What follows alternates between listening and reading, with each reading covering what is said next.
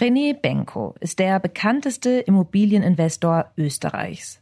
Zu seinem Portfolio gehören Megaprojekte in ganz Europa, wie das Goldene Quartier in der Wiener Innenstadt, der Elbtower in Hamburg, das Upper West in Berlin. In nur 25 Jahren hat es Benko vom Schulabbrecher zum Milliardär gebracht. Ein Wunderwuzi, wie man in Österreich sagt. Aber seit einiger Zeit scheint sein Imperium Risse zu bekommen. Steigende Zinsen und hohe Baukosten setzen dem Immobilienhandel als Gesamtes zu. Geldgeber sehen Benko mittlerweile skeptisch und plötzlich versucht der Multimilliardär offenbar, ein Gebäude nach dem anderen abzustoßen. Hat sich Österreichs Immobilienmogul also verzockt? Fällt sein Reich jetzt Stück für Stück in sich zusammen? Um diese Fragen geht es in den nächsten vier Wochen bei Inside Austria. Um zu verstehen, wie Benkos Imperium in die Schieflage geraten konnte, gehen wir nochmal zurück zu den Anfängen. Wir wiederholen unsere Reihe über Benkos Höhenflug, wie er vom Schulabbrecher zum Immobilienriesen wurde worauf sein Geschäftsmodell beruht und wie er mit dem Versprechen antrat, die Warenhäuser in Europa zu retten. Und in der vierten Folge springen wir dann in die Gegenwart. Wir wollen wissen, wie es um Benko und sein Immobilienreich heute steht. Und ob Benkos Imperium wirklich vor dem Zusammenbruch steht. Und jetzt geht's los.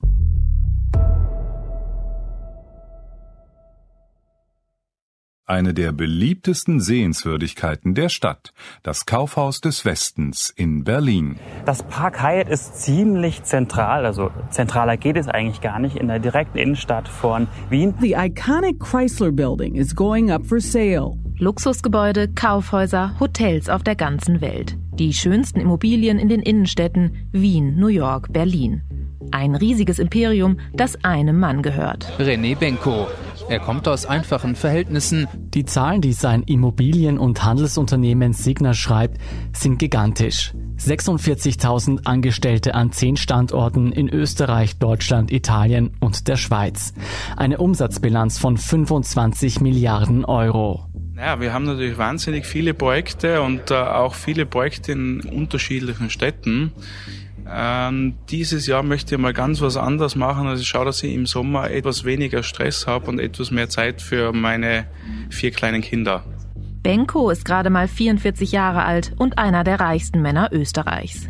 Innerhalb von kürzester Zeit hat er sich ganz nach oben gearbeitet, in die Welt der Reichen, der Mächtigen. Und niemand geringerer ist Gastgeber denn René Benko. Und ich kann Ihnen sagen, erlesenste Weine, die feinsten Speisen. Eines bin ich nicht, ich bin kein großer Partytiger, aber ich genieße es und freue mich, wenn wir viele Leute treffen. Aber die Geschichte vom genialen Selfmade Man hat auch Risse. Forderung, dass der Galeria Kaufhaus in Worms erhalten bleiben soll. Der Eindruck bei allen ist, ja, es geht in der Tat nur um die Immobilien, es geht nur um die Mietpreise. Beinhartes Geschäftsgebaren und auch Korruptionsvorwürfe legen einen Schatten über seinen Werdegang. Und hinter all dem steht die große Frage, Woher kommt das viele Geld, das Benko für seine Megaprojekte einsetzt? Ich glaube, jeder, der mal versucht hat, ein Organigramm der Signa-Gruppe zu zeichnen, hat irgendwann aufgegeben. Diese Share Deals sind ein Beispiel für Steuerungerechtigkeit. Denn hinter dem unglaublichen Erfolg von René Benko stecken nicht nur ausgefeilte Deals, sondern auch ein schier undurchsichtiges Firmengeflecht. Ich bin Lucia Heisterkamp vom Spiegel. Und ich bin Scholt Wilhelm vom Standard. In den nächsten drei Folgen von Inside Austria blicken wir wieder auf einen Österreicher, der als geniales Wunderkind gilt. Aber diesmal geht es nicht um einen ehrgeizigen Politiker, sondern um einen mindestens so ehrgeizigen Unternehmer, der quasi im Alleingang ein internationales Immobilienreich erschaffen hat. Wir zeigen in der ersten Episode, wo René Benko herkommt und wer ihm auf seinem steilen Weg nach oben geholfen hat. Wir rekonstruieren, wo die Grundsteine seines Erfolgs gelegt wurden und wo die Fassade seines Imperiums zu bröckeln droht.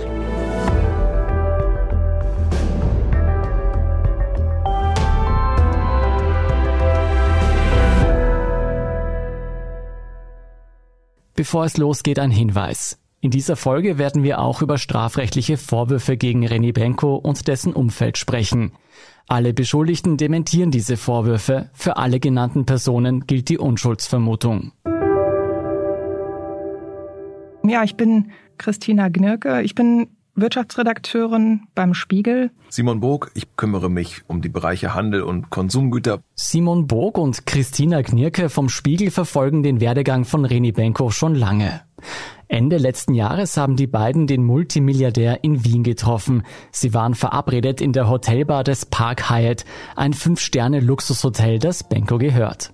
Und dann kam René Benko von einem anderen Termin, kam dann dazu und war nicht so, dass er das Gespräch sofort übernahm, sondern fand erst mal raus, wer ist hier, worüber reden wir gerade, wie kann ich mich in dieses Gespräch einbringen, also fast ein bisschen zurückhaltend, was irgendwie eine Art ist, um Leuten sympathisch zu sein, weil er eben nicht in den Raum kommt und sofort so, wum, hier bin ich.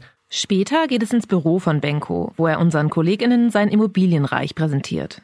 Er ist ein sehr charmant äh, auftretender Mensch, der einen sehr gut einnehmen kann, auch dadurch, dass er eine unglaubliche Detailkenntnis hat. Man hat den Eindruck, er kann quasi jede Quadratmeter Miete seiner Immobilien im Schlaf er kann die auch wirklich unglaublich schnell runterspulen. Ein Mensch, der sympathisch rüberkommt, wie auch hier 2018 in einem Interview mit dem Portal Handelsimmobilien heute. Ich würde Sie fragen wollen, weil Sie seit kurzem nicht mehr als Jungunternehmer gelten, was sich für Sie geändert hat.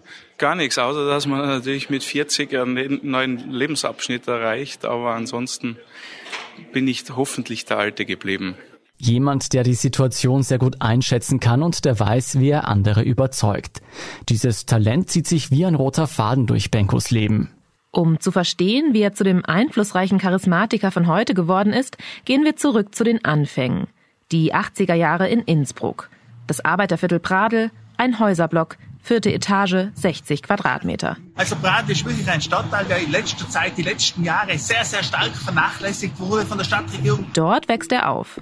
Die Mutter ist Kindergärtnerin, er hat eine jüngere Schwester und der Vater ist Beamter. Die Schule interessiert Benko nicht besonders. Früh häufen sich die Fehlstunden. Allerdings nicht, weil es ihm an Fleiß oder Intelligenz fehlt, sondern weil er sich für andere Themen interessiert, die außerhalb des Schulstoffs liegen. Aber nicht so wie bei mir, ehrlich gesagt, und vielleicht auch nicht so wie bei Ihnen. Psychologie, Baurecht, Architektur, das ganze Bankwesen, worauf kommt es da an, wenn ich Finanzierung brauche, wenn ich Geldgeber brauche, wie funktionieren solche Sachen, wie, wie komme ich an Gelder überhaupt? Das hat er sich alles quasi autodidaktisch draufgeschaufelt. Und Benko hat offenbar schon als Teenager ein klares Ziel vor Augen. Wenn man mit Menschen spricht, die Benko aus frühen Kontexten kennen, dann erinnern die sich ganz oft daran, dass sie da jemanden erlebt haben, der nach oben will, der sozusagen dem Gegenüber beweisen will, dass er zu höheren Berufen ist oder dass er vielleicht eine Idee findiger, schlauer, trickreicher ist.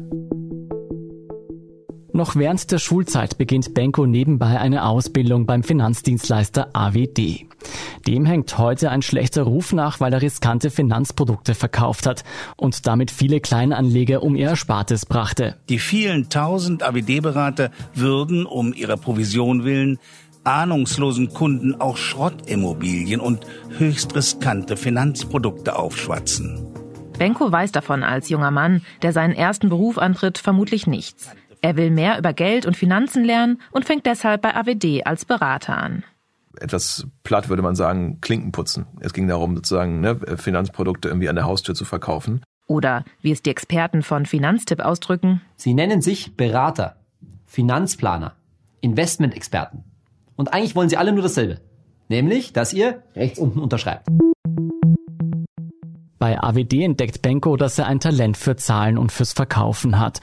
Um noch besser zu werden, arbeitet er sich tief in die Materie hinein. Er hat dort, so wird über ihn berichtet, noch nebenher feierabends sich durch Bücher gewühlt, die manche nicht gerade als Hobbylektüre wählen würden. Steuern, Baurecht, Architektur bis hin zu Psychologie um vielleicht auch sein Gegenüber besser einschätzen zu können. Auf jeden Fall hat er da dann natürlich etwas geschafft, was ihm heute, glaube ich, noch hilft, nämlich, dass er seinem Gegenüber versuchen kann, überlegen zu sein, also etwas mehr zu wissen oder mindestens genauso viel wie es Gegenüber.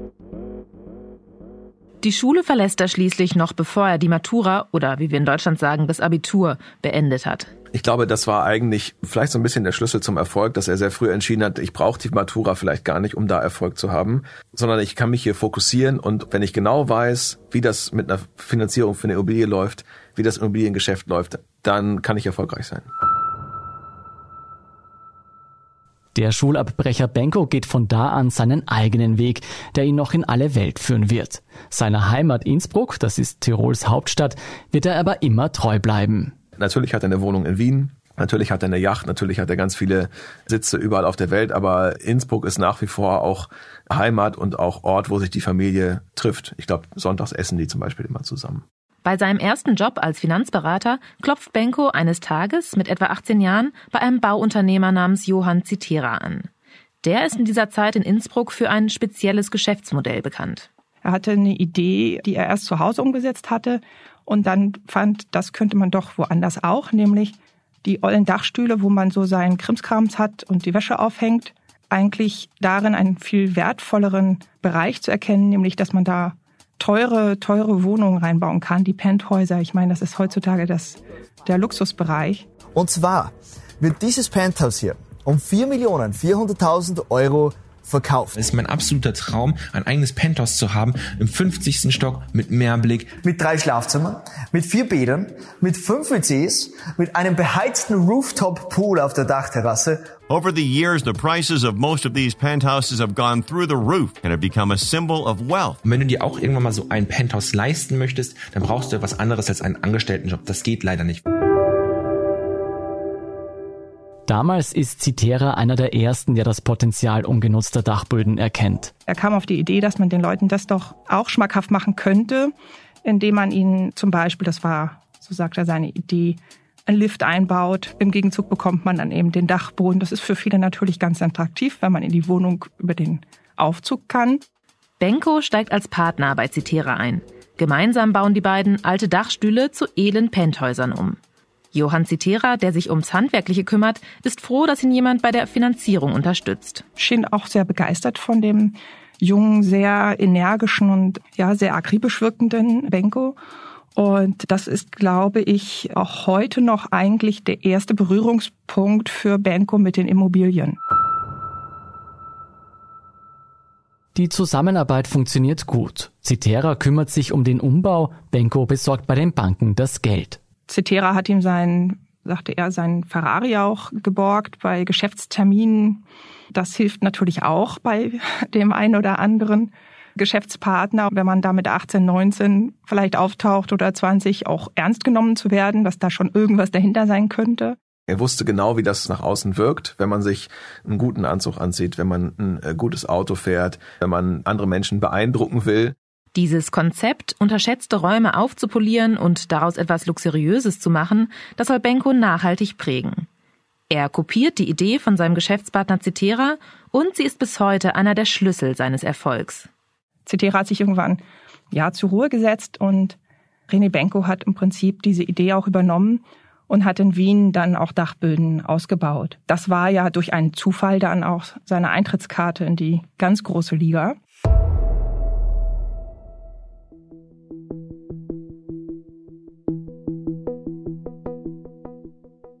Benko bringt also die Idee mit den Dachstühlen ins Wien der 90er Jahre. Er gründet seine eigene Firma namens Immofina, die er später umbenennt in Signa.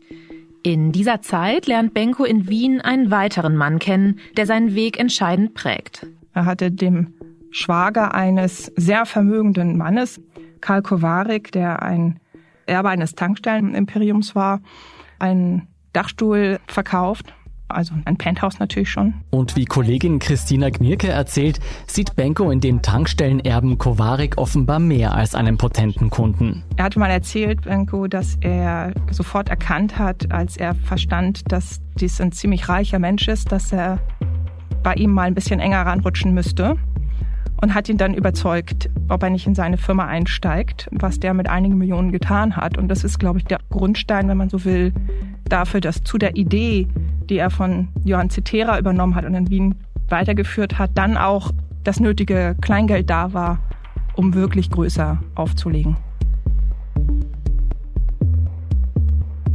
Das muss man sich mal kurz vorstellen. Benko kommt quasi als junger Nobody nach Wien und schafft es einen sehr reichen Kunden so sehr von sich zu überzeugen, dass der seine Projekte mit Millionen finanziert. Mit dem nötigen Kleingeld entwickelt Benko zunächst Ärztezentren, die eher mäßig laufen.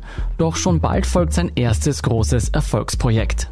Dieses Projekt, das ihn österreichweit bekannt macht und bis heute als sein Gesellenstück gilt, führt ihn wieder in die Heimat nach Innsbruck. Dort übernimmt er im Jahr 2004 das Kaufhaus Tirol, ein etwas heruntergekommenes Warenhaus mitten in der Innenstadt, für das sich offenbar niemand so recht interessiert.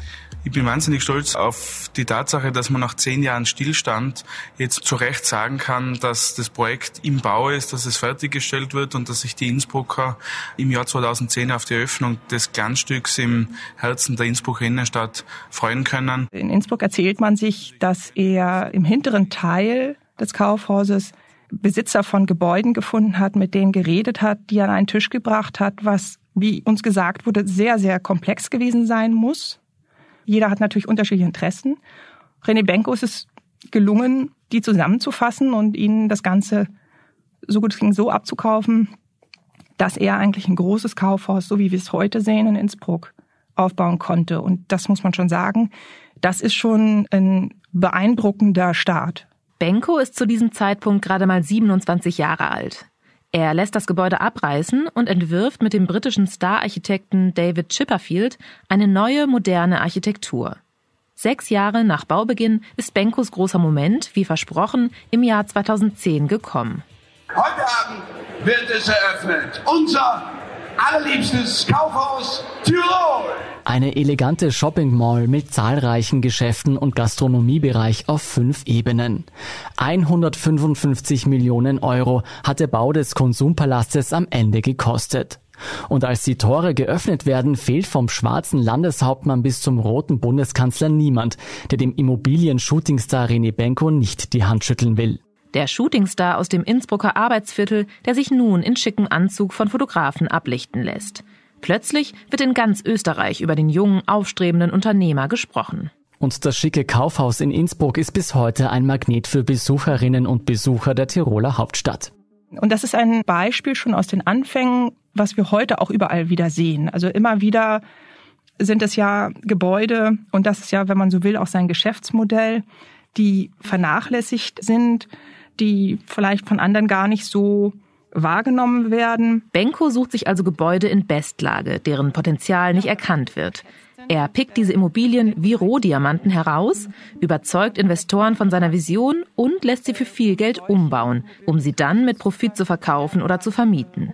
Und der Profit wird gleich wieder investiert. Das Wachstum wird mit jedem neuen und größeren Geschäft beschleunigt. Und wenn man so will, ist das eigentlich der Schlüssel mit dem Benko seinen Erfolg begründet hat. Gerade noch hat Benko Dachstühle restauriert und mittelmäßig erfolgreiche Ärztezentren gebaut. Mit einem Mal aber bekommt seine Karriere einen wahnsinnigen Antrieb, der Benko immer höher schießen lässt. Und jetzt geht es darum, ein Statement zu setzen. Für den Hauptsitz seiner Signer sucht er sich ein Palais aus, mitten im Zentrum von Österreichs Hauptstadt. Und in dieser Tonart geht es für den jungen Benko immer weiter bergauf. Welcome to the Park Hyatt Vienna. 2008 erwirbt er mit seiner Signa-Gruppe die ehemalige Zentrale der Länderbank in Wien, wo sich heute das luxuriöse Park Hyatt Vienna befindet. Das ist jenes Hotel, in dem er unsere KollegInnen später zum Interview trifft. Barbereich, was für die Gäste bereichernd ist, äh, anspruchsvoll und außergewöhnlich. Marmor, Gold, Luxus. Benko setzt ein Zeichen nach dem anderen, drückt Österreich seinen Stempel auf. Und er beginnt, sich über Österreichs Grenzen auszuweiten. Es geht nach Deutschland und schon bald schmücken auch hier immer mehr Gebäude sein Portfolio. Die Deutsche Börse bei Frankfurt am Main, das bekannte Kaufhaus Oberpollinger in München, das KDW in Berlin. Mehr als 2000 Mitarbeiter, rund 60.000 Quadratmeter Gesamtfläche, acht Etagen. Ein einzigartiges Shopping-Erlebnis.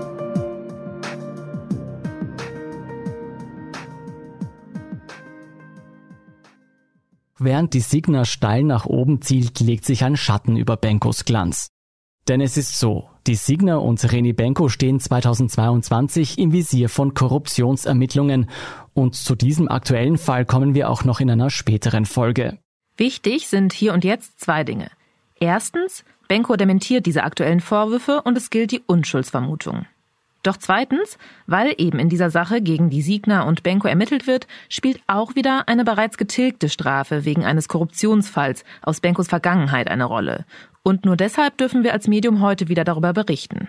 Und diese vergangene Episode führt uns zurück ins Jahr 2009. Damals will Benko ein Steuerverfahren aus dem Weg schaffen. Es richtet sich gegen eine italienische Tochter seiner Signer Holding. Schnell soll es gehen und für ihn positiv entschieden werden. Und dafür beauftragt er seinen Steuerberater, so steht es in den Ermittlungsakten. Und die kennt auch unser Kollege Simon Burg. Das Ganze war in Italien. Er soll da einen Beamten bestochen haben, um den Fall fallen zu lassen. Ganz konkret soll der ehemalige kroatische Premierminister Ivo Sanada eingeschaltet werden, der über gute Kontakte in Italien verfügt. Laut Wirtschafts- und Korruptionsstaatsanwaltschaft werden Sanada für diese Intervention 150.000 Euro in Aussicht gestellt. Also 150.000 Euro, um ein Steuerverfahren gegen die Signer glimpflich ausgehen zu lassen. Doch die Sache fliegt auf. Dr. Ivo Sanada, Ex-Premierminister, muss sich in mehreren Verfahren wegen Korruption verantworten. Ein ehemaliger Regierungschef vor Gericht. Ungewöhnlich für Europa. Bei einer Razzia im Zuge von Ermittlungen gegen Sanada, in einer Reihe ganz anderer Fälle, die nichts mit Benko zu tun haben, findet die Polizei einen Vertrag zwischen Benkos Steuerberater und Sanada. Und dieser Vertrag bringt das Verfahren gegen den Signer-Chef ins Rollen. Reni Benko und sein Steuerberater landen letztlich auf der Anklagebank.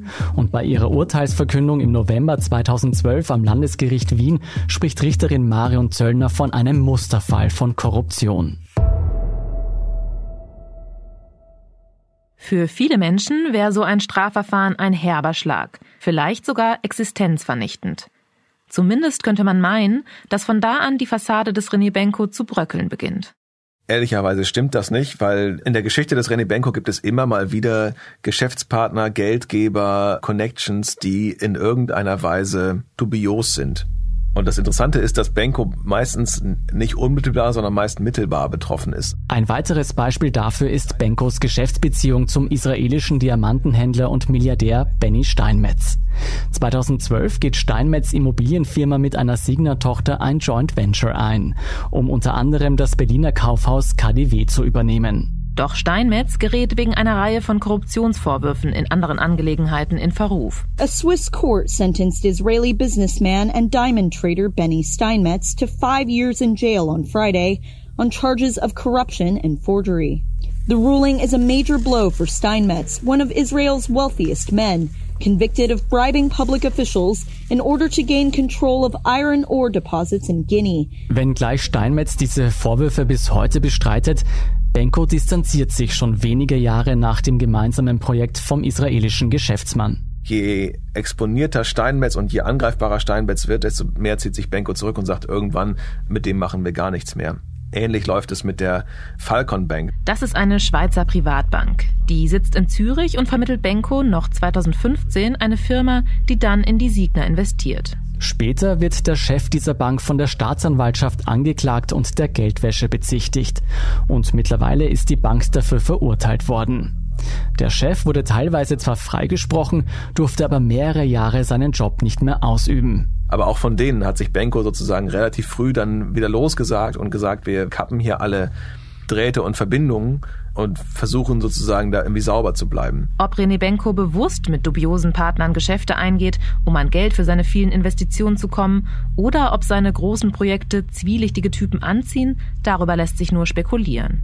Er hat immer, immer rechtzeitig die Reißleine gezogen. So muss man das, glaube ich, sehen. René Benko zieht nicht nur rechtzeitig die Reißleine, er zieht auch rasch persönliche Konsequenzen. Nach dem Strafverfahren im Jahr 2012 tritt Benko vom operativen Geschäft zurück und übernimmt 2013 den Vorsitz des Beirates der Signer Gruppe. Im Nachhinein betrachtet war das ein genialer Schachzug. Denn er schafft auf diese Weise ein Firmengeflecht, in dem er die Zügel in der Hand behält ohne sich künftig exponieren zu müssen. Also von da aus geht eigentlich das Wachstum erst richtig los. Ja? Also in den nächsten Jahren, 14, 15, 16, fangen in Deutschland erste Projekte an, man expandiert weiter. Egal ob Stuttgart oder Frankfurt, das sind eigentlich alles super attraktive Märkte. Was sich wie ein roter Faden durchzieht, das kennen wir seit Jahrhunderten. Das ist immer die Lage, Lage, Lage. Mit einer klaren Strategie vor Augen und mit allen Wassern gewaschen, nimmt der Kurs auf den internationalen Immobilienmarkt. Und er investiert in etwas, das viele fast schon abgeschrieben haben, den stationären Handel, riesige Kaufhäuser mit enormem Sortiment. Der Immobilienkonzern wird jetzt auch noch Handelsriese. In nur zwei Jahrzehnten schafft Benko ein milliardenschweres Imperium mit 46.000 Angestellten. Wie dieses Imperium funktioniert und wie Benko seinen Einflussbereich rasend schnell ausweitet, um das zu bekommen, was er haben will. Also das brauchte viele Gespräche, bis wir da so ein bisschen verstanden haben, wie dieses Geschäft funktioniert. Aber andererseits braucht man, glaube ich, auch genau dieses Puzzlestück, um zu verstehen, was er mit Karstadt Kaufhof am Ende will und wollte. Aber das und mehr hören Sie dann in der nächsten Folge. Inside Austria hören Sie auf allen gängigen Podcast-Plattformen, auf der Standard.at und auf spiegel.de. Wir freuen uns auch über Feedback zu unserem Podcast. Einfach ein E-Mail schicken an insideaustria.spiegel.de oder an podcast.derstandard.at. Unsere journalistische Arbeit können Sie am besten mit einem Abonnement unterstützen. Und unsere Hörerinnen und Hörer können mit dem Rabattcode Standard jetzt drei Monate lang für 30 Euro das Angebot von Spiegel Plus testen und 50 Prozent sparen. Alle Infos dazu finden Sie auf spiegel.de slash der Standard. Alle Links und Infos stehen wie immer auch in den Shownotes zu dieser Folge. Danke fürs Zuhören und allen, die an diesem Podcast mitwirken.